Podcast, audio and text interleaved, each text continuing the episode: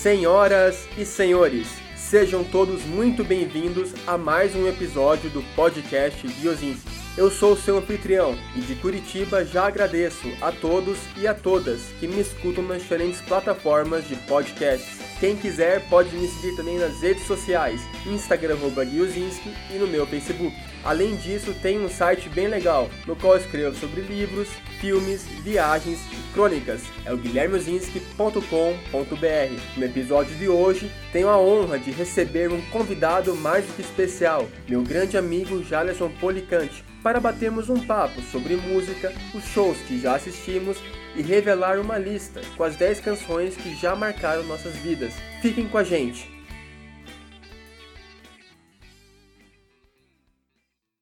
Agora estamos aqui devidamente com meu amigo Jaderson Policante. Jaderson, tudo bem com você? Opa, e aí, Guilherme? Tudo bem, cara? Prazer falar com você, cara. Tudo certo. Muito obrigado, primeiro, por ter aceitado o convite, né, para participar desse, de mais um episódio do podcast Guiozinski. E hoje a nossa ideia aqui, para os nossos ouvintes, é que a gente bata um papo bem descontraído e bem legal sobre música, né? Nossa experiência em shows ao vivo, né? A música é uma coisa muito importante na vida de muitas pessoas. E tanto eu como o Jaderson já tivemos experiências legais em shows de artistas muito renomados. Então, Jaderson, se você quiser começar, por favor, contando um pouquinho das suas experiências quais shows, quais músicos você teve a oportunidade, o privilégio de ver, sinta-se à vontade. Eu tenho que fazer primeiro um, um, preâmbulo, vamos dizer assim, né? Porque eu sou um cara que eu sou muito ligado mais no, no, no metal, assim, né?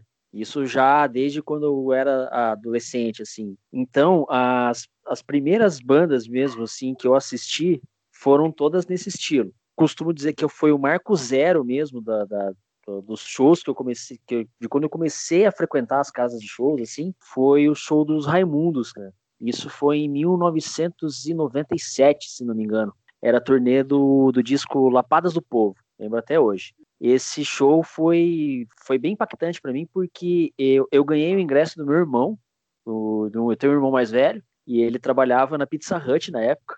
Ele ganhou esse ingresso e ele deu para mim. Ele falou: Ó, pega e vai, porque eu sei que você gosta e tal, e, né, e eu fui sozinho, cara. Foi na antiga Fórum, que hoje, hoje é aquela casa de show que fica lá no portão, sabe? Eu acho que ela tem o nome de. Agora é Live Curitiba, alguma coisa assim. E foi a primeira experiência que eu tive de ver uma banda grande, vamos dizer assim, de verdade mesmo, porque o Raimundos na época estava muito estourado no Brasil inteiro, né? E foi uma época que eles estavam rodando o país assim, de cabo a rabo. A casa estava lotada, eles tocavam com, com muita adrenalina, vamos dizer assim, sabe? sangue no olho mesmo, né? De, depois dessa, dessa experiência que eu, digamos assim, que eu perdi a virgindade de shows, né? No começo eu via muitas bandas do underground mesmo, assim, né? Eu frequentava a, o, o, antigo Sistema X na Sexta Rock, que sempre tinha banda tocando.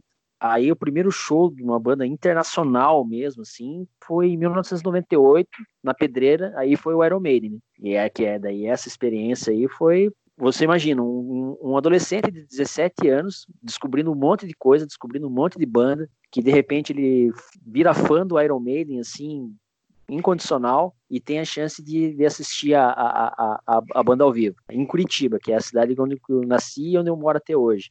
Então aquela experiência para mim foi a, a, assim, a, eu, eu, eu, tenho até o DVD desse show até hoje, gravado, da, da, que na época a MTV transmitiu o show e tal, como que foi a experiência de... Porque a, a Pedreira é um lugar, é, um lugar mítico aqui em Curitiba, né? Como que foi a experiência de assistir um show lá? Porque é um lugar totalmente diferente, num estádio de futebol, por exemplo, né? A Pedreira, antigamente, funcionava um, um, uma, uma pedreira mesmo, né? Que o pessoal retirava lá as, as pedras para fazer as construções, né? na Curitiba antiga e tal, e ela é como se fosse um buraco, né? E, e, isso ela tem uma acústica que é totalmente diferente de qualquer outro lugar de show que eu já vi na minha vida, assim, sabe? Eu, isso é uma experiência, digamos, minha, assim, de, de apreciador do, do, de música. E é um palco grande, né? E, e e cabe um monte de, de, de, efeitos para as bandas e tal, né? Então o Iron Maiden tinha muita troca de cenário, então era aquela coisa de você ficar impactado com a qualidade do show em si, sabe? Era como se fosse um, era como se fosse um, até hoje eu, eu uso essa, essa comparação, né? E assistir um show do Iron Maiden, por exemplo, é como se você fosse no teatro, sabe?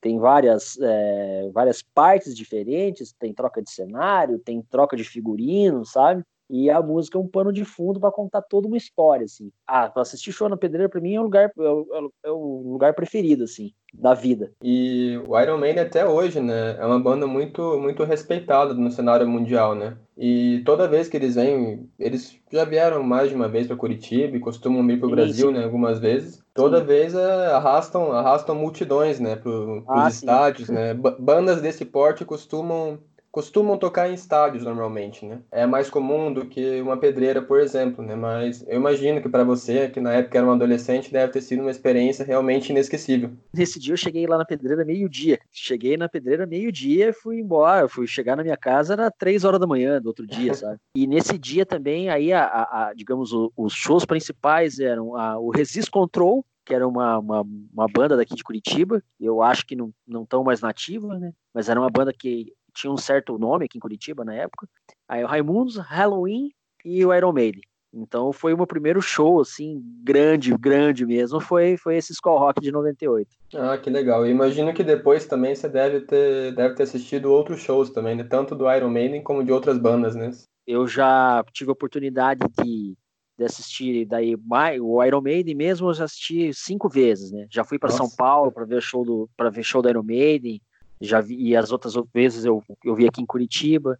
Eu já assisti shows do, do, do Megadeth, do Megadeth assisti duas vezes. Eu assisti já o Slayer, o Gamma Ray, Grave Digger, Creator, Creator também foi em 2005, foi um show muito legal. Mas assim, de, de bandas de, de, de, de, heavy metal mesmo, quase todas que vieram nos, no, ali em meados dos anos 2000 eu fui.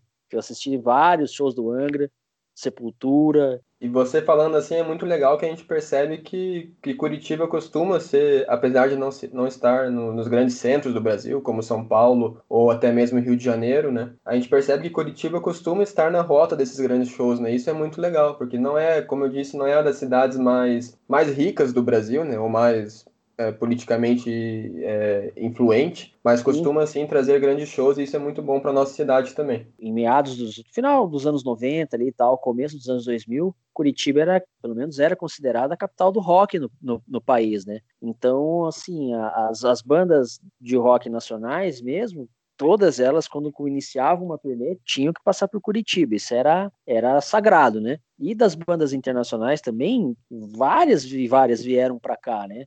Tanto bandas grandes mesmo, né? Quanto até as de, de pequeno e médio porte, né? E é, é Curitiba sempre teve um, um bom público para isso, assim. E sempre teve casas de show também adequadas para isso. É uma pena que, pelo menos o que eu tenho percebido, que de uns anos para cá, não, não, não que acabou, mas esse volume de, de, de, de, eventos diminuiu um pouco. Mas, e também a gente tem que levar em consideração que pelo menos das bandas que eu acompanho, né, elas estão já, digamos, do, do meio para o final de carreira, né?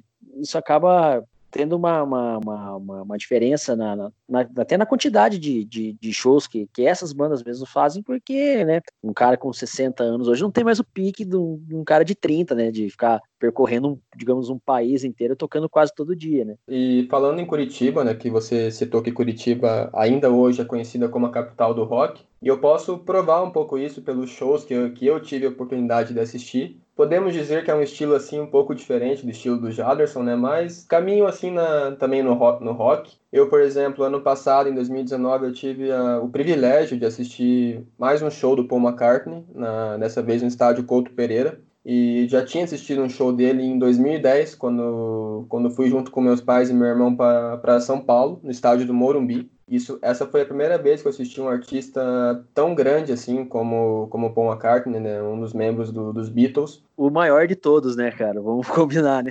E ao mesmo tempo eu também tive a, a chance, a oportunidade de assistir duas vezes uh, o show do Bon Jovi, uma em São Paulo, uma aqui em Curitiba. Em Curitiba foi em setembro de 2019 e também outros shows bem marcantes para mim foram o BB King, aqui em Curitiba, né? Muita gente não lembra, mas o BB King passou aqui por Curitiba, é, um pouco antes do seu falecimento. E em 2016 eu assisti dois artistas italianos, o Andrea Bocelli, que foi no estádio do Clube Atlético Paranaense, e também o show do Eros Ramazzotti, que foi em junho de 2016. Então, todos shows, assim, shows diferentes na sua concepção, né? Estilos diferentes de música, mas eu, eu prezo um pouco o fato de tentar ser um pouco eclético. E em comum, todos esses shows eu, eu estive junto com a minha família, com meus pais, meu irmão, namorada, meus avós, né? O do André Bocelli ele é muito marcante para mim porque levamos meu avô no show e meu avô adorava o André Bocelli, ele gostou muito do show, apesar da gente ter ficado um pouquinho longe do palco. E para mim, assistir um cara como Paul McCartney é um privilégio, porque ele está quase no, nos seus 80 anos, né? Então, o fato dele ainda estar tocando ao vivo é o que a gente tem que dizer que nós temos sorte mesmo.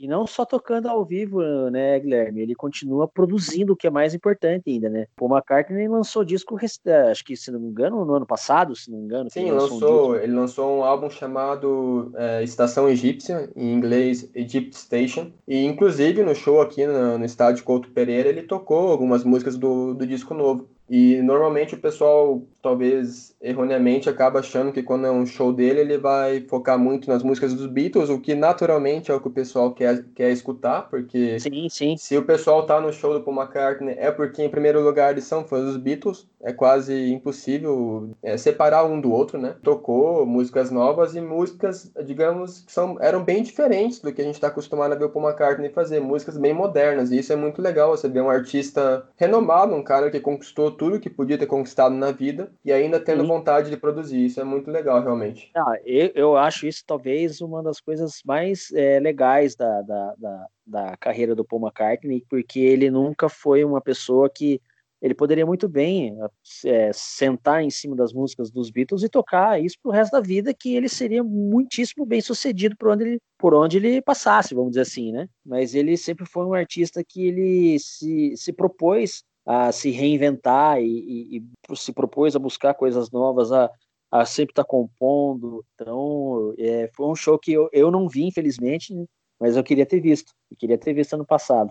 Quem sabe depois que essa pandemia acabar, as coisas estiverem mais tranquilas, ele não aparece por aqui de novo. É, eu acho que é bem capaz mesmo. E aproveitando, né, que você, você deixou, deixou aí uma, uma deixa, uma dica, né, produzir é, material novo. É, isso para mim é uma das coisas que, que compõe, assim, um artista, a concepção de um artista gigante. Além disso, eu vejo também fatores importantes, né? E acho que provavelmente iremos concordar, coisas como o respeito com o público, principalmente a interação durante o show a simpatia e o esforço também para se comunicar na língua nativa do país. E falando exclusivamente do Paul McCartney, isso para mim é uma coisa que diferencia ele de outros artistas. Como eu disse, eu tive a chance de assistir o Bon Jovi, o B.B. King, o Andrea Bocelli, o Eros Ramazzotti também, que também são artistas importantes em seus países. É, nenhum deles tinha ou tem o costume de, por exemplo, falar em português. E isso é uma coisa que o Paul McCartney faz muito nos shows. Quando ele vem no Sim. Brasil, ele fala em português. Quando ele vai na Argentina, ele se esforça para falar em espanhol. Quando ele vai até na Rússia, ele, ele tenta algumas palavras em russo, e isso é uma coisa muito legal, porque, por exemplo, aqui no Brasil não são todas as pessoas que, que entendem perfeitamente o inglês ou têm facilidade para se comunicar na língua, né? E eu lembro bem que ano passado, aqui em Curitiba, ele, inclusive, ele utilizou algumas gírias da nossa cidade, como piá, guria, então isso foi, foi muito legal, assim, da parte dele. Eu acho que é uma consideração que ele tem com o público e que faz a diferença na hora de você escolher, né, de comprar o ingresso para o show. Claro, ele teve, ele teve assim aquela preocupação mesmo, né, em, em, em, se fazer, primeiramente em se fazer entender, né? Ele ter usado as gírias características aqui da nossa, da nossa cidade fez, é, demonstrou o, o carinho, né, que ele tem com o público dele, né? Eu acho que isso é bem, é, é bem importante e bem relevante, assim. Né? Mostra o carinho, mostra a humildade ao mesmo tempo, né? Sim, Porque sim, ele poderia muito bem chegar aqui e tocar as músicas que seria um grande show. Outras coisas também, né, Jaderson, acho que você pode é, acrescentar também um pouco, né? Eu acho que uma coisa que faz a diferença na hora de um show é a pontualidade para começar o show, né? Isso é uma coisa que é característica do Paul McCartney também, né? Ele é um cara muito pontual, muito britânico, assim, a gente pode falar, é. né?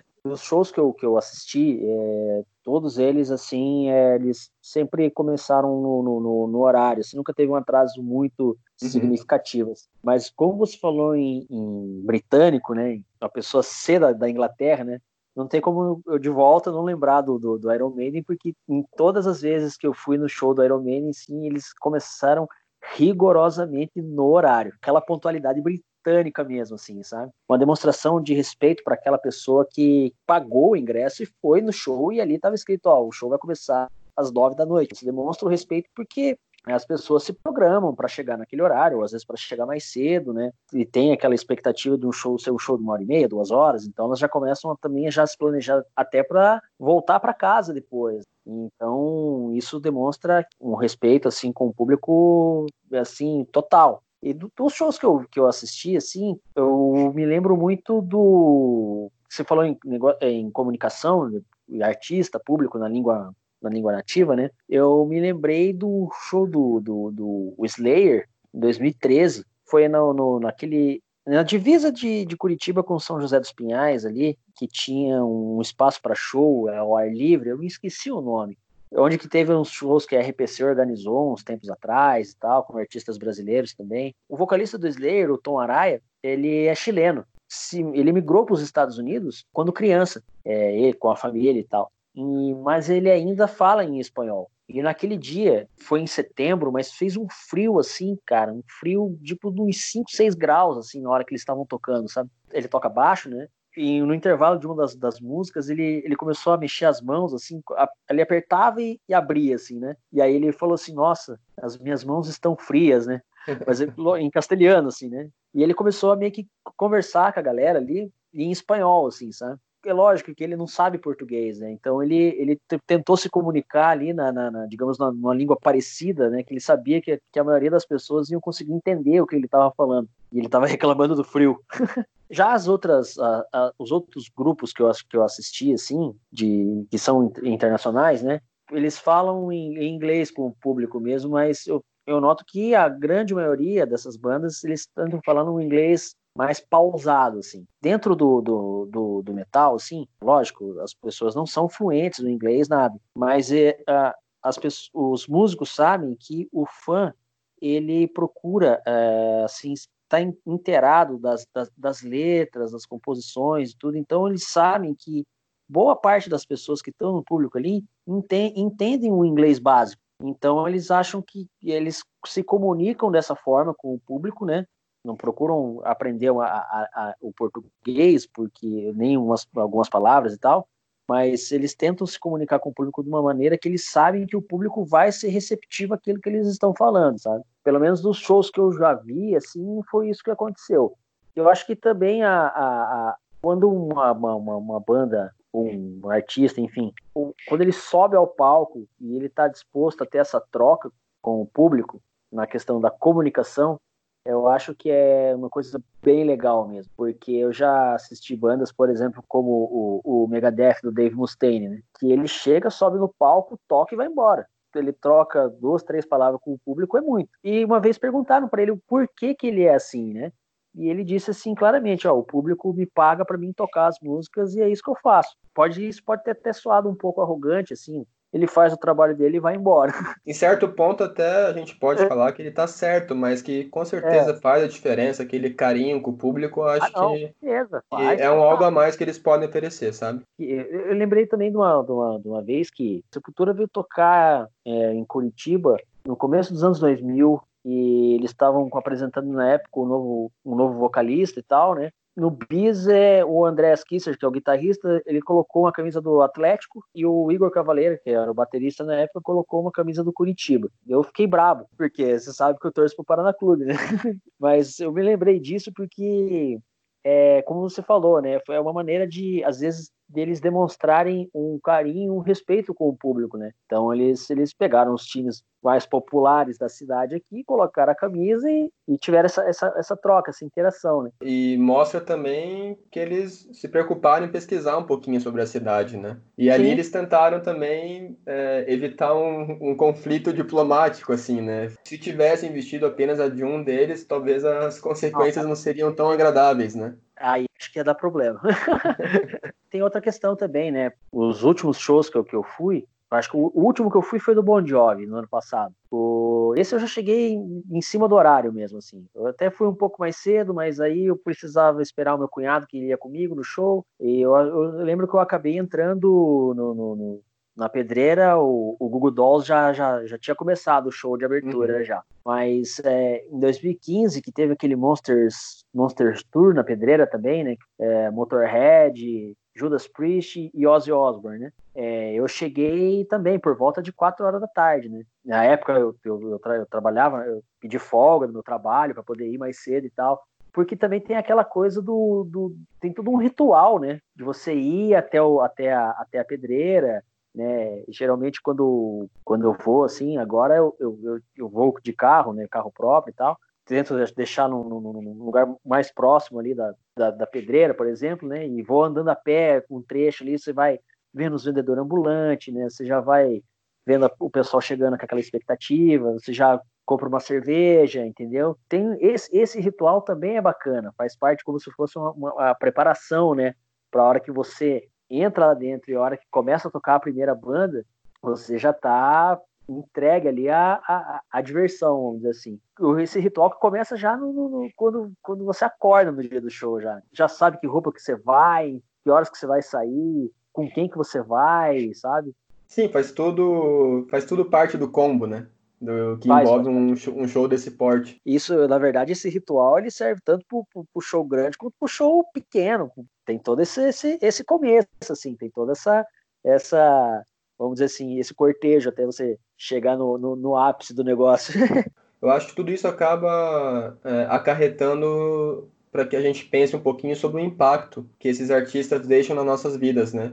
Acabam deixando no, no, no, futuro, assim, num futuro um pouco mais, mais distante, eles vão acabar trazendo memórias afetivas. Para mim, pelo menos, no meu caso, eu, eu costumo em show sempre com meus pais, meu irmão, minha namorada. Ah, não, não gosto muito, assim, de sozinho, até hoje nunca fui sozinho num show, mas a música em si, ela acaba tendo um papel muito importante na nossa vida, né? E quando a gente pode é, realizar o sonho de, de assistir um artista nosso ao, é, ao vivo e ainda mais se for na nossa cidade, melhor ainda, né? Acaba tra trazendo muitas memórias no, no, futuro, coisas que a gente vai se lembrar com muito carinho. Como a gente falou, né? A questão do. Tudo isso acaba compilando, acaba gerando o papel no artista gigante, né? Quando o, o, um artista ele tem um impacto grande assim na, na, na nossa vida, acaba que muitas vezes o fato de, de ele fazer um show às vezes abaixo da expectativa ou que ele acabe é, às vezes tendo casa atrasando um pouco assim talvez para aquele fã mais ardoroso assim não vá fazer tanta diferença sabe? É lógico que se for um show desastroso, né, do tipo do Nirvana no Hollywood Rock de 93, se não me engano, né, que tem a história que o Kurt lá tocou tudo errado, louco demais, né? Um artista, para ser assim, considerado gigante, sim, que ele acabe tocando a, a, a, o coração de muita gente, são, tem, ele tem que ter duas características principais. A primeira é o carisma, né? Porque um artista sem, sem, sem carisma, ele não consegue passar nada para ninguém. E a segunda coisa, ele tem que ter uma ele tem que ter boas composições, ele tem que ter boas músicas, né? Quando você junta essas duas coisas, é difícil ele não, não estourar, não, não chegar no, no, no ponto de conquistar um público enorme, vamos dizer assim. Né? Você pode reparar que todas as, todos esses artistas que a gente está falando, que toca no nosso coração mesmo, é, é, é, é, a junção dessas duas coisas. Você pode até ter artistas com carisma, e não necessariamente que ele tenha boas músicas, né? Mas pode, pode reparar que o artista, quando ele tem boas músicas e, e, e, carisma somado, aí é coisa, é coisa que a gente vê assim do tipo num Paul McCartney, num Rolling Stones, é, uma Madonna, um negócio que nesse, nesse nível, assim, sabe? Pro, pro pessoal que está escutando de casa, segure um pouquinho mais que depois do intervalo eu e o Jaderson vamos comentar uma lista com as 10 músicas das nossas vidas e explicar um pouquinho por que, que elas são tão importantes pra gente.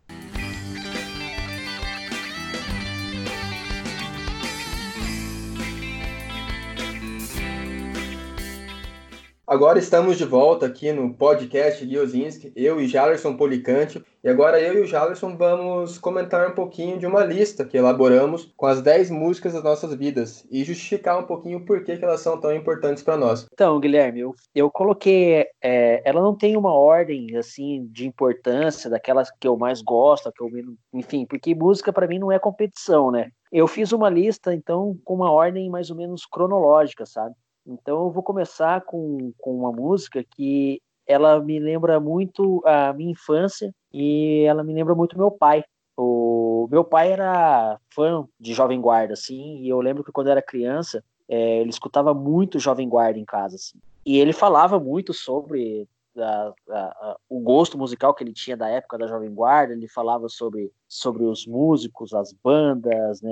ele, ele falava sobre a, a, adolescência dele vivendo esse período, né? e essa música ela tem um significado muito muito especial para mim por conta disso assim ela ela tem um, um assim um gosto e um cheiro de infância sabe é uma música do Roberto Carlos e o nome da música é Um Leão Está Solto nas Ruas uma lembrança boa de infância e do, do meu, meu, meu querido pai, que, que, que já não está mais aqui. Mas que, pô, é, se eu gosto de música hoje, do jeito que eu gosto, tenho absoluta certeza que muita coisa é por influência dele. Com certeza. No meu caso também, uh, o meu pai é uma das pessoas mais importantes nesse processo assim de eu gostar tanto de música, de, de tocar violão, de tocar piano. E realmente, Sim. eu concordo totalmente que a música ela traz memórias pra gente, mesmo memórias, às vezes, muitas emoções que a gente teve na vida, assim. A, a, primeira música que eu listei aqui é uma música que eu gosto muito e que não é das mais conhecidas dos Beatles, que é a música Girl, de 1966. É, ela é uma música que ela foi composta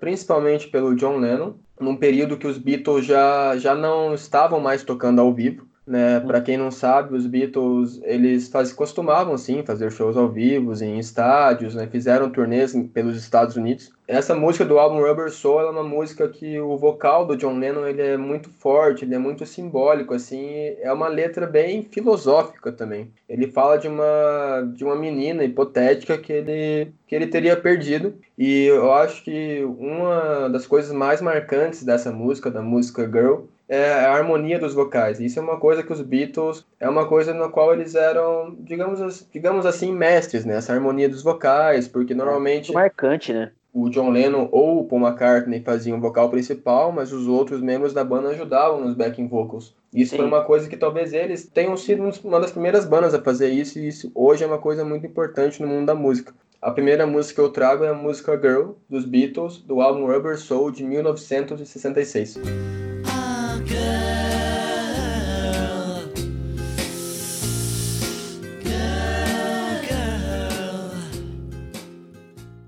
Bom, depois então, é, na minha lista aqui, comecei com a minha infância, né? Então agora eu, eu passo para a adolescência, né? E eu coloquei a The Doors, Light My Fire. The Doors foi a primeira banda de rock que eu comecei a escutar quando eu era pré-adolescente, adolescente. Nessa época, eu morava no Fazendinha. Eu lembro que um amigo meu chegou, me apresentou a banda e tal, me apresentou os, os, discos que eram os discos de vinil do tio dele, né? Assim, eu, eu ouvi por alto e tal, achei interessante, legal tal, né? Eu me apaixonei pela banda mesmo. Eu falei para você, eu, eu, morava no Fazendinha e eu alugava fita, é, fita de VHS, né?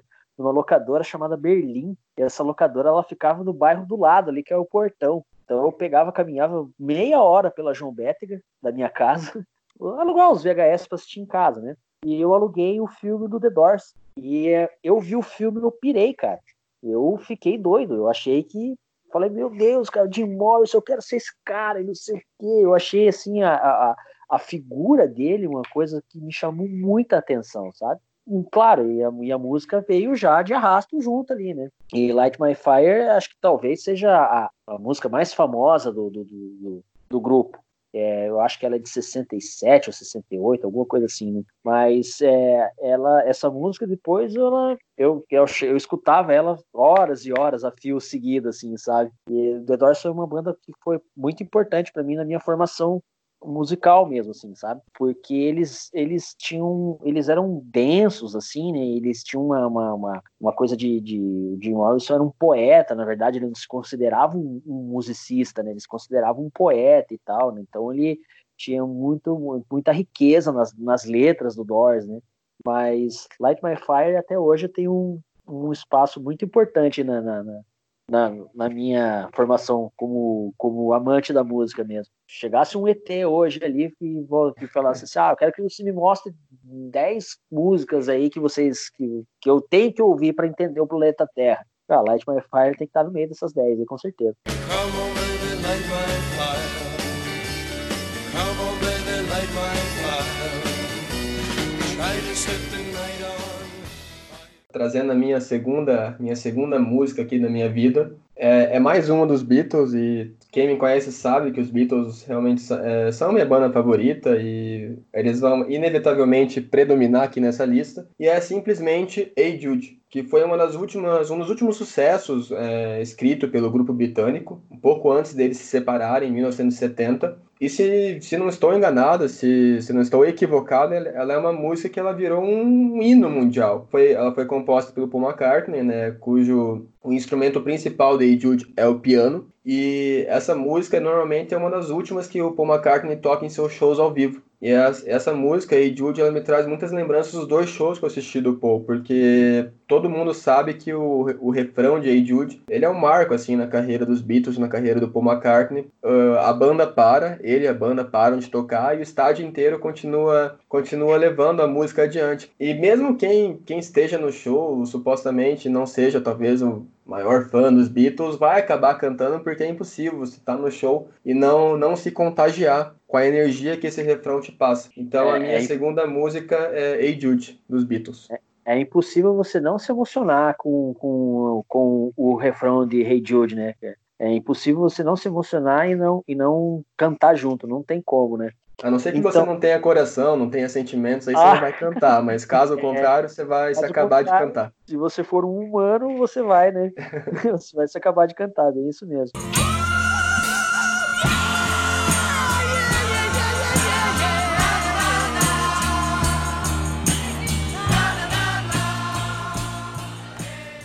terceira música que eu trouxe então aqui, Guilherme, fazendo essa, essa sequência cronológica, vamos dizer assim, né? Eu coloquei o, a música dos Raimundos, Eu Quero é Ver o Oco. Por quê? O Raimundos, como eu disse lá no começo da nossa conversa, foi o primeiro show grande que eu fui, né? Foi a primeira banda, assim, que, que, eu, que eu vi ao vivo mesmo, tocando e tal. E essa música, ela tocou muito ali em, em, em 90, eu acho que esse disco é de 95, 96, se não me engano, que até hoje nos shows do Raimundos ela é, ela é executada ainda, um, digamos, a um ponto alto, né? Ela foi a, a música que levou a, tipo, a, a, a, guitarra pesada mesmo, assim, para o rádio, para a grande mídia mesmo, para a galera e o Raimundo são uma banda que eles não fizeram concessões na hora de, de, de, de, gravar suas músicas, né? E também não teve nenhum tipo de censura pela, pela, pela gravadora, que na época já era o Warner, já que já era uma major e tal, né? Essa música ela me traz muito aquela sensação do, do, do,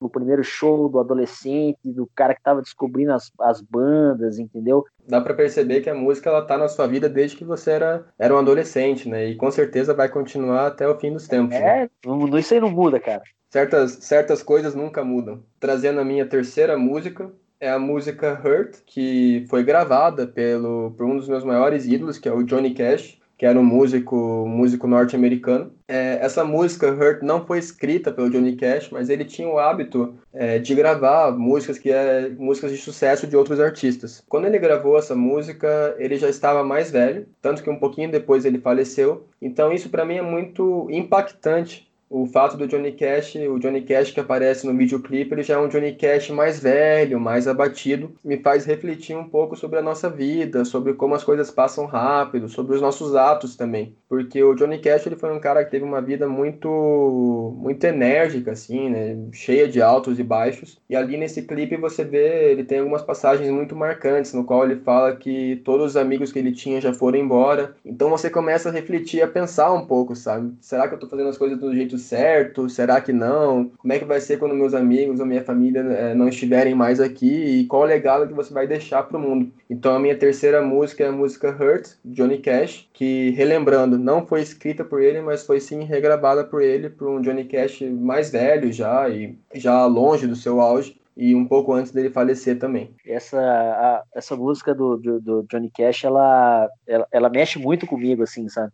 Muito pela interpretação que ele dá para ela, sabe? Foi uma excelente escolha mesmo. What have I become? My sweetest friend. Everyone I know goes away.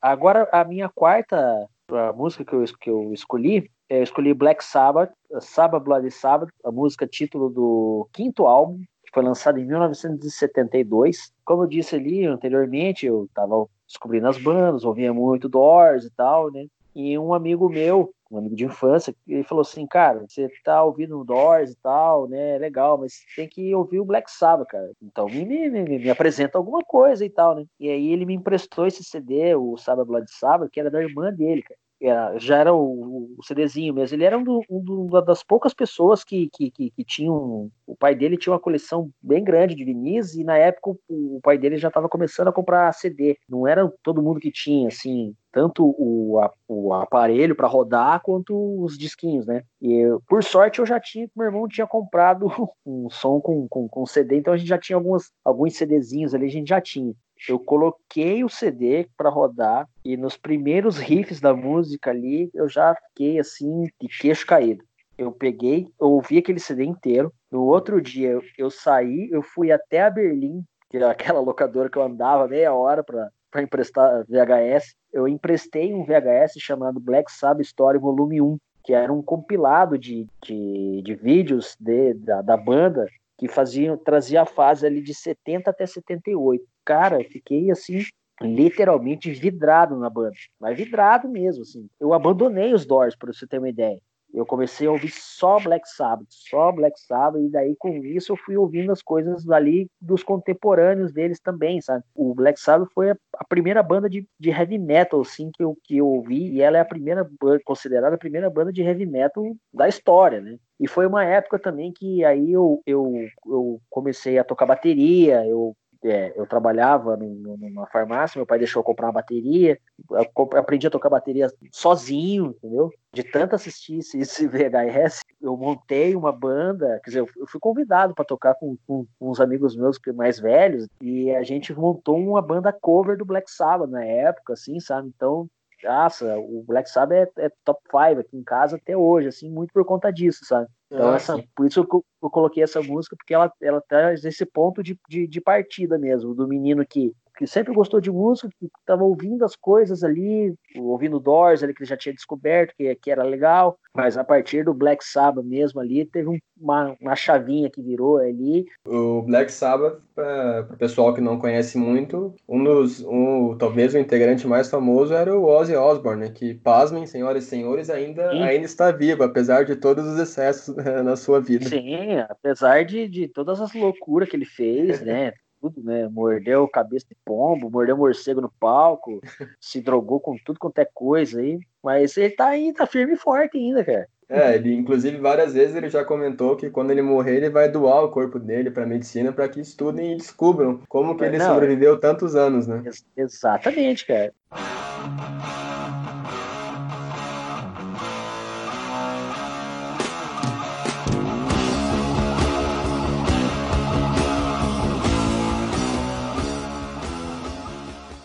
É, a quarta música que eu trago aqui nessa lista das 10 que eu escolhi né, na minha vida é mais uma do Johnny Cash, que é a música Ring of Fire, que é um dos grandes sucessos do Johnny Cash. E ela, para mim, ela é muito marcante porque ela é a canção que, que abriu o meu interesse é, pelo Johnny Cash. Ela, ela é cantada pelo Johnny Cash, pela sua esposa, né, que ficou com ele até, até a morte dele, a June Carter. E lembro bem que era um final de ano, um Réveillon, estávamos eu e minha família em Foz do Iguaçu, e meu pai chegou é, em casa com, com um DVD do filme Johnny e June, que, que conta a história do Johnny Cash, muito da história da June Carter, de como ela ajudou Johnny Cash a superar, por exemplo, o vício com, com remédios e com álcool. Então, graças a esse filme, graças a essa atitude do meu pai, eu conheci o Johnny Cash, admito que já tinha é, escutado algumas vezes o nome dele, mas nunca tinha me interessado muito. E aí assisti o filme, gostei muito, gostei das músicas e fui pesquisar mais sobre ele. Então, então e a música que eu mais gostei no filme era Ring of Fire. Então, para mim, ela é a quarta música porque é um dos grandes sucessos de Johnny Cash. Quando você pensa em Johnny Cash, você pensa em Ring of Fire automaticamente. Ela é uma música country, mas que ao mesmo tempo ela tem uma pegada um pouco mexicana, então ela é muito interessante. Então a minha quarta música é do Johnny Cash, Ring of Fire.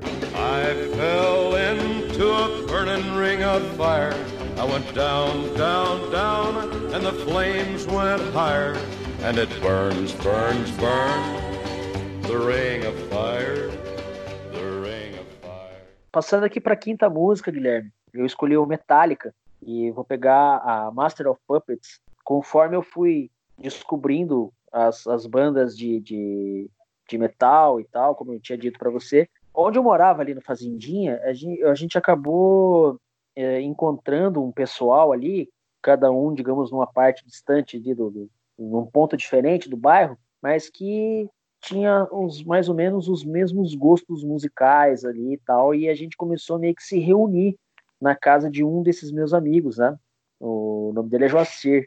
E a gente se reunia na, na casa dele, e aí ele que tinha os vinis ali. Ele tinha bastante coisa, né? Já, assim, de coleção de vinil que ele tem até hoje. Ele pegava, ele, ele tocava guitarra, então ele tinha uma, uma, uma caixa amplificada, e ele pegava essa caixa amplificada, ele colocava na porta da casa dele, de frente para a rua, e ele, ele colocava a caixa amplificada no, no, no, no, no, no toca-disco dele, entendeu? O vinil que a gente sempre ouvia era o Master of Puppets. A gente ouvia esse vinil de cabo a rabo. A gente, acho que eu sei assim cada nota desse disco do Metallica, sabe? Então, e, e essa música ela é uma música, é, tem oito minutos, ela é rápida pra caramba, ela é cheia de variações e tal, ela tem umas partes mais, mais, mais lenta também, ela tem dobra de guitarra, ela é bem completa, assim. Mas, na verdade, ela, é, ela, ela tá aqui mais também por, por, por marcar um período muito importante ali da, da, da, da, da minha vivência como fã de música, assim, sabe? Pô, e é um clássico, né? De uma das maiores bandas que se tem notícia da, da história da música, que infelizmente ia fazer um show agora, acho que ia ser agora em abril, né? Sim, aqui no, no, no Couto é, Pereira. Seria no Couto Pereira, mas, né, por conta né, disso tudo que a gente já sabe, ficou para depois, né? Quem sabe a gente. Quem sabe não, com certeza a gente vai, vai, vai, vai ver os caras ainda. Então, essa foi uma das primeiras músicas que eu ouvi da banda, assim, eu tenho um carinho muito grande por ela até hoje.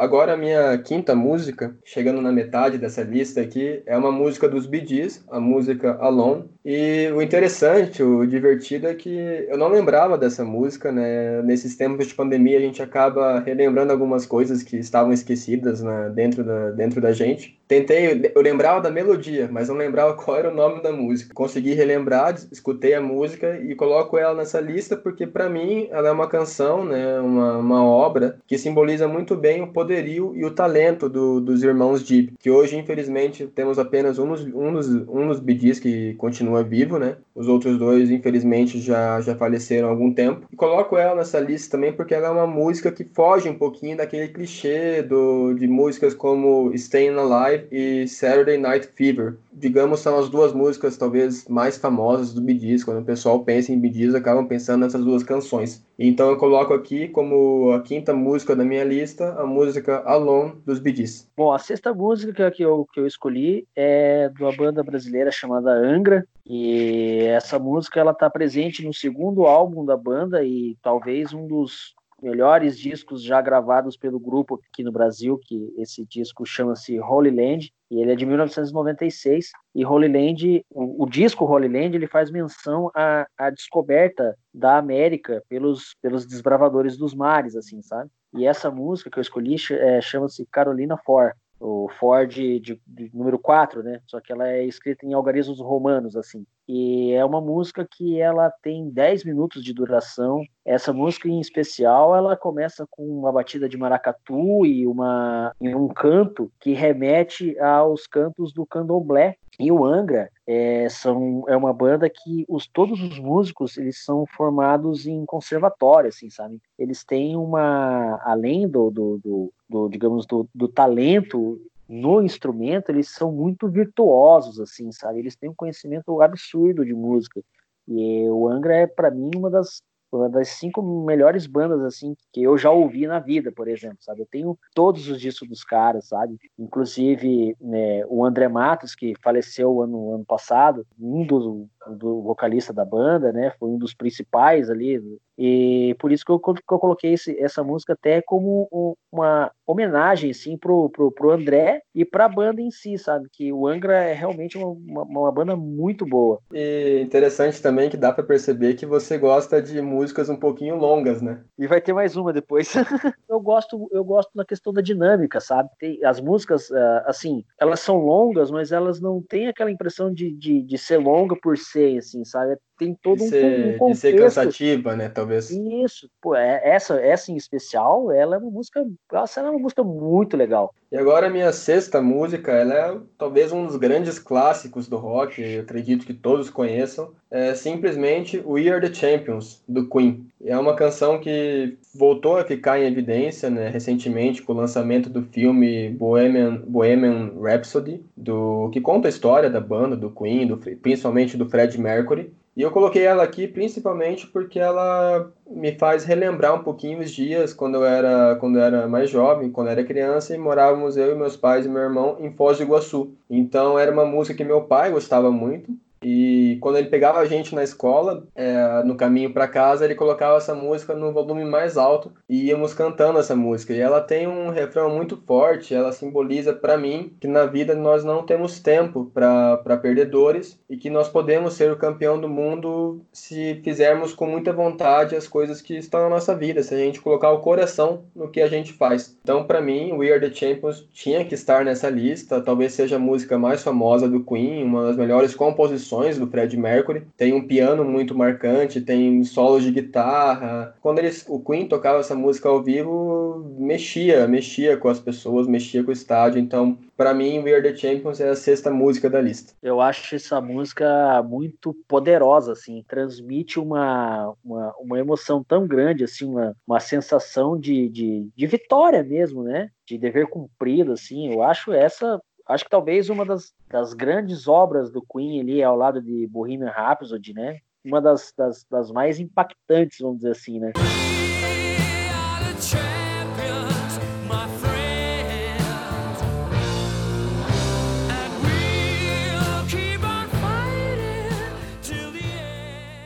Na sétima música, aí chegou a vez do Iron Maiden, claro, né? Não podia faltar. Eu escolhi a última música do álbum Power Slave, que foi lançado em 1984, e essa música ela se chama Rhyme on the Ancient Mariner. É uma música composta pelo Steve Harris, o principal mentor, vamos dizer assim, do Iron Maiden. É uma música longa, 13 minutos de duração. E o interessante dessa música é que ela é baseada num poema, é Samuel Taylor Coleridge, algo uhum. assim. Steve Harris ele, ele tem muita influência da literatura inglesa nas letras dele. Não é a única, na verdade, que, que ele se baseou em alguma obra literária uh, britânica, assim, sabe? E essa música, o, o legal dela é que ela não tem, ela não tem refrão, ela tem várias partes que elas não se repetem, ela ela não se repete, ela não repete uma estrofe. Ela é uma, ela é um, é um conto, o conto do velho marinheiro, né? Conta a história de uma de uma embarcação que tinham ali os, os, os marinheiros e aí conta uma história de um, de um albatroz que, que, que, foi morto por um desses marinheiros e esse, essa morte desse albatroz traz um mau agouro para a embarcação. O, o, o, álbum Power Slave ele é o auge para mim do, do, do, Iron Maiden na questão técnica, vamos dizer assim. Então, para mim é o auge técnico de melodia, de composição. E assim, Steve Harris para mim é um gênio, cara assim, simplesmente é o, é o músico que eu mais que eu mais admiro assim né, na, na, história da música é o Steve Harris. Eu costumo dizer que esses caras assim, é, que nem você também citou o Fred Mercury, eu, o Brian May do Queen, é, Ed Van Halen, daqui a 200 anos, eles vão estar sendo estudados pelos músicos como hoje a gente estuda Beethoven, como hoje a gente estuda, sei lá, Wagner, Schubert, porque esses caras vão ser estudados no futuro pelos músicos aí da, do além. Sim, com certeza. Eu não tenho dúvida disso, porque se a gente for pensar um pouquinho, é, recentemente completaram-se 50 anos que os Beatles se separaram. E eles continuam sendo uma das bandas mais escutadas no mundo. Então isso só prova aquela teoria que a música realmente ela é uma coisa temporal. Que não importa Sim. quanto tempo tenha se passado, se a música é boa, se ela tem algum significado, ela vai continuar sendo tocada, vai continuar sendo importante. Como você citou, né? Que ainda hoje a gente estuda, pessoas tocam, eh, gostam de escutar músicos antigos como Beethoven, Mozart e tantos outros que, que deixaram sua marca no mundo também.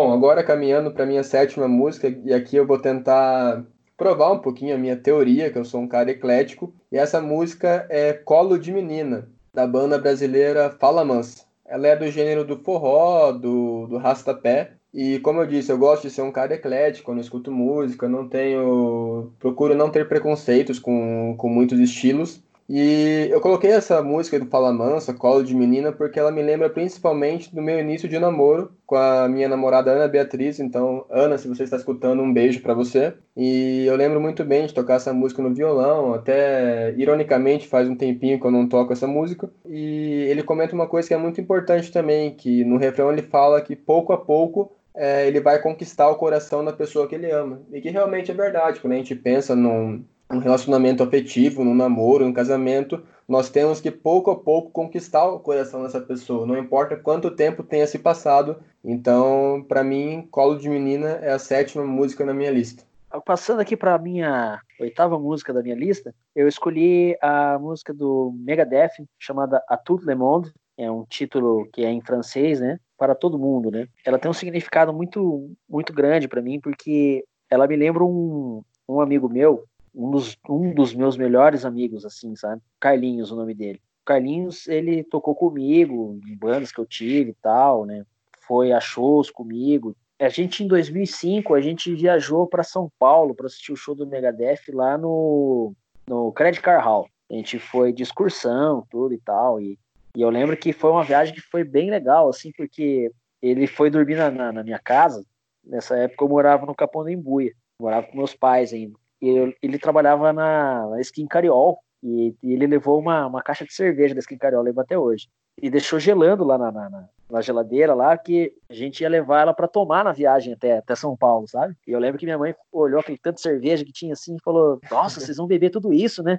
Eu vou fazer um sanduíche para vocês ir comendo no caminho, para vocês não ficarem bebendo toda essa cerveja. E enfim, a cerveja ela, ela, ela durou até registro só, para você ter uma ideia. Enfim, a gente assistiu o show e tal, e, e eu lembro que quando tocou essa música, uma, uma, uma parte no refrão que ela fala assim, a tout le monde, a tous mes amis, je vous aime, je dois partir. É, meu francês não é muito bom, mas é mais ele significa assim, é, a, para todos os meus amigos, é, eu, eu, eu vos amo, mas eu preciso ir, né? É, essa música ela, ela já, já foi assim interpretada como se fosse uma, uma, uma carta de um suicida ou, ou algo assim, sabe? não, até não é esse o, o ponto onde eu quero chegar. É, esse meu amigo, ele infelizmente ele faleceu num acidente de carro em 2008 e eu lembro que quando tocou essa música no show é, a gente se abraçou assim e tal e rolou uma, uma, emoção muito grande porque a gente se gostava gostava bastante desde criança e a gente tinha aquele, aquele aquela mesma paixão pela música e tal e a gente gostava da, dessa troca assim né e, mas assim, a, a, a, vida às vezes prega umas peças na gente, né? E, e assim as pessoas de uma hora para outra vão embora, né? Ele foi embora, a saudade ficou, e, e toda vez que eu escuto essa música eu, eu, eu, lembro dele, assim, sabe? Eu quis até meio que como se eu estivesse prestando uma homenagem pro, pro, pro meu amigo Carlinhos aí, aqui, onde quer que ele esteja, e esteja bem aí olhando pela gente aí e curtindo o som, né? Porque é que, que acho que isso aí nunca, nunca para. Não, com certeza. E tenho é. certeza é. que ele deve ter ficado muito feliz com a sua homenagem, com a sua lembrança também.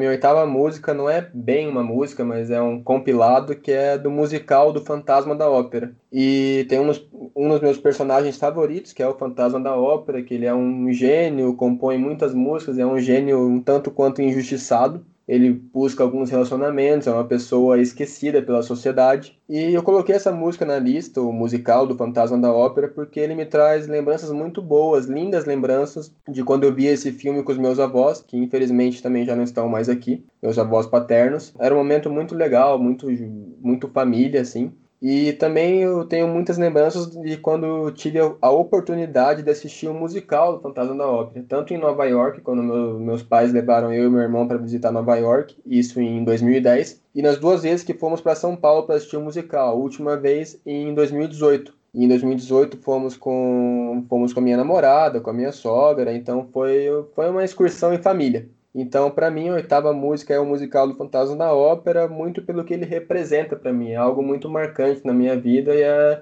é um musical que eu nunca vou esquecer. Procuro aprender as músicas, tocar no piano quando, quando temos capacidade para isso. Então, a, a, oitava música é o musical do Fantasma da Ópera. Sing once again with me,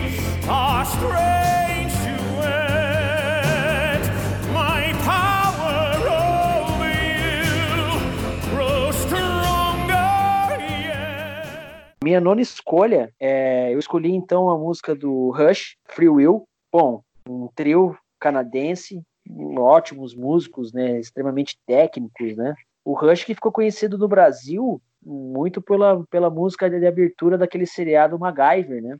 Mas eu escolhi Free Will, para mim é a, melhor música do, do Rush, assim, disparado, assim. É, outra que, infelizmente, no começo do ano a gente perdeu o Neil Peart, que era o baterista do, do Rush, assim, que ele é considerado o Pelé da bateria, vamos dizer assim. Né? Ah, ao mesmo tempo, ele sabia construir as levadas de uma maneira que a, a, a, o virtuosismo dele não, não, não, não, não fosse assim só para se aparecer, vamos dizer assim, né? E o Neil Peart, ele é o principal letrista da banda assim, a, banda, a, a, o Ged Lee, que é o baixista e o vocalista, e, e, e o, o, Alex Lifeson, né, contam que no, quando o, o entrou para a banda, que ele entrou acho que no segundo disco do Rush, é, eles viram que o, que o Neil Peart ficava todo tempo lendo, ele estava sempre com o livro na mão e estava sempre lendo. E, e, ele gostava muito de ler livro de ficção científica e tal. E aí os dois pensaram assim: bom, se esse cara lê tanto, né, para alguma coisa deve servir, ele deve ser bom de escrever letra, né? E assim foi, né? O Neil Peart ele escrevia todas as letras do Rush, assim, né? Muito legal, assim, que Free Will ele pode ser traduzido como livre arbítrio, né? E tem uma parte nessa, nessa, na letra dessa música que ele fala assim: se você, é, se você escolhe não escolher nada, ainda assim é uma escolha. Poxa, o Rush para mim é maravilhoso, assim, cara, uma das, das bandas assim que, que, eu, que eu mais curto ouvir mesmo, assim. Para quem quiser assistir o, o Rush in Rio, que, eu, que é o DVD do, do Rush que eles lançaram aqui, que eles gravaram no Maracanã, aquilo lá é uma, uma é uma aula, cara. Eu recomendo para quem quiser assistir.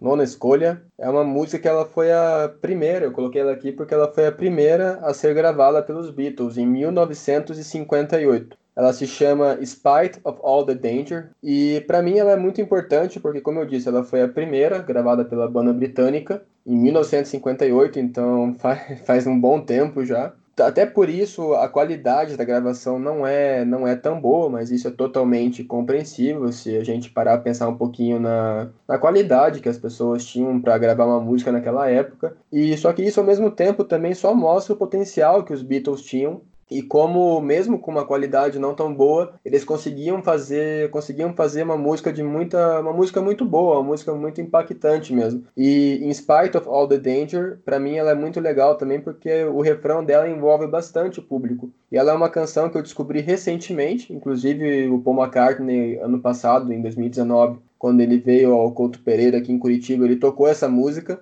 e boa parte do estádio, acredito que mesmo sem conhecer a música, porque ela, como eu disse, ela é a primeira gravada, então não são todos, os mesmos super fãs, às vezes talvez não conheçam. O público que estava presente naquela noite de sábado no Couto Pereira, todos conseguiram cantar o refrão também, então para mim ela tem que estar nessa lista porque é a primeira gravada pelos Beatles, então é muito importante para a história da música como um todo. Então a nona escolha, Spite of All the Danger.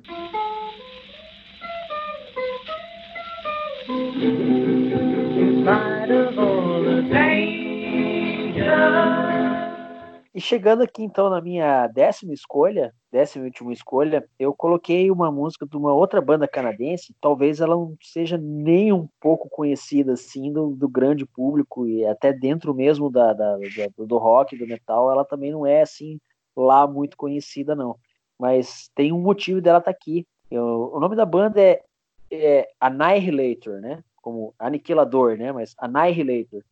O nome da música é Sounds Good to Me, né? algo como soa bem para mim, né? É, isso é bom para mim. Essa música, ela é do, ela, ela foi gravada em meados dos anos 90 e apesar da, da do, nome da banda ser um nome forte, um nome assim que que, que, passa até, digamos, um tipo de violência, vamos dizer assim, né? Essa música ela tem uma roupagem bem pop, ela tem um acento bem pop na melodia dela, assim, sabe? Ela é, ela é feita com, com uma guitarrinha limpa, com um violãozinho por trás, assim, sabe? ela tem uma, uma parte que ela, que, que, que, que ela fala mais ou menos assim: todos nós temos problemas, mas não deixe os problemas te pegarem. Eu escolhi ela muito por conta desse período que a gente está passando agora, assim, sabe? A gente está vivendo uma, uma, uma, situação inimaginável que tal, nunca a gente pensou em viver, mas eu acho que a gente tem que manter a cabeça erguida, o foco e, a, a, e manter a esperança de que dias melhores virão, né? E é justamente sobre isso que essa música fala, sabe? Então eu queria deixar ela mais como assim, como uma, uma, uma forma de a gente se manter firme, se manter focado. A gente não sabe quanto tempo vai passar, mas vai passar. Espero que a gente vai encontre um, mundo um pouco mais humano e melhor para a gente continuar aí esse período de pandemia também é muito importante para que a gente faça reflexões, né? E como você disse que essa música traz um pouquinho disso, e porque depois nós vamos lembrar desse período e tentar enxergar o que a gente conseguiu aprender. Então acho que é muito importante que a gente tente, na medida do possível, claro que às vezes temos momentos difíceis, momentos que a gente acha que vai dar tudo errado, mas acho que é importante a gente tentar manter o otimismo e tentar aprender com essa situação que, como você afirmou, é muito inusitada, é muito inesperada mesmo. Não pode baixar a guarda. no final da lista, na minha décima música, ela é do, foi escrita pelo cantor italiano Eros Ramazzotti, que como eu afirmei no começo da nossa conversa, eu tive a chance, a oportunidade de assistir ele aqui em Curitiba. E o nome dessa música é Uma Emoção para Sempre, em italiano, Um Emozione per Sempre. Então eu coloquei ela nessa lista porque foi uma das canções que eu mais gostei de escutar aqui em Curitiba quando ele cantou essa música. É, ele fala mais ou menos que certos, certos amores nos darão é, emoções para sempre, tanto na nossa mente como no nosso coração. E palavras também que. e canções e palavras que ficarão para sempre no coração das pessoas. Então a minha última música para arrematar essa lista é Uma Emoção para Sempre, do cantor italiano Eros Ramazzotti. Legal que as duas últimas músicas elas acabaram se conectando de uma forma não foi pensado, né? Mas que acabou casando ali a, a, a, mensagem. Isso é muito legal. E duas músicas de bandas totalmente distintas, vamos dizer assim. É, né? de, de, estilos totalmente, totalmente opostos, né? É, cara. Mas o legal é isso, cara. É legal a gente poder é, perceber que a música ela tem esse, esse, esse poder, assim, né? E mesmo quando você pega do, dois artistas de estilos completamente diferentes, mas que eles comunicam uma mesma coisa, isso é, é, é muito bacana, é muito legal, legal mesmo, assim. Podemos garantir que não foi combinado, né? Não, não foi, não foi combinado mesmo. apenas, apenas combinamos a lista que iríamos fazer, comentamos uma ou outra música, mas isso foi totalmente coincidência, é muito legal que a gente possa encerrar, encerrar esse programa de hoje com, a, com essa coincidência bacana e, e interessante aí para os nossos ouvintes. Muito obrigado, primeiro, por ter aceitado o convite, por ter participado. Acredito que a nossa conversa foi muito agradável, muito legal. Primeiro que é, assim, prazer falar com você, é, é recíproco nossa, nossa, nossa amizade, nosso, nosso sentimento, né, que que a gente tem aí um pelo outro e, e pela música também, né? Quando você me, me, me, convidou, me apresentou a proposta, pô, eu aceitei de cara porque é uma coisa assim que eu poderia passar horas aqui falando sobre isso, cara, é uma coisa que, que é realmente para mim é muito importante mesmo e eu, eu gosto bastante mesmo. Chegamos ao fim de mais um episódio, muito obrigado e até a próxima. Chegamos ao fim de mais um episódio do podcast Guiozinski Muito obrigado, de coração, a todos e a todas que tiveram boa vontade e paciência para chegar até aqui. Como diria meu querido avô Luciano Zinski, junte-se aos bons e será um deles, mas se não quiser, pode vir com a gente mesmo. Não se esqueçam, sigam meus trabalhos no Instagram Guiozinski, no Facebook e em meu site pessoal guilhermezinski.com.br. Tchau e nos vemos em breve.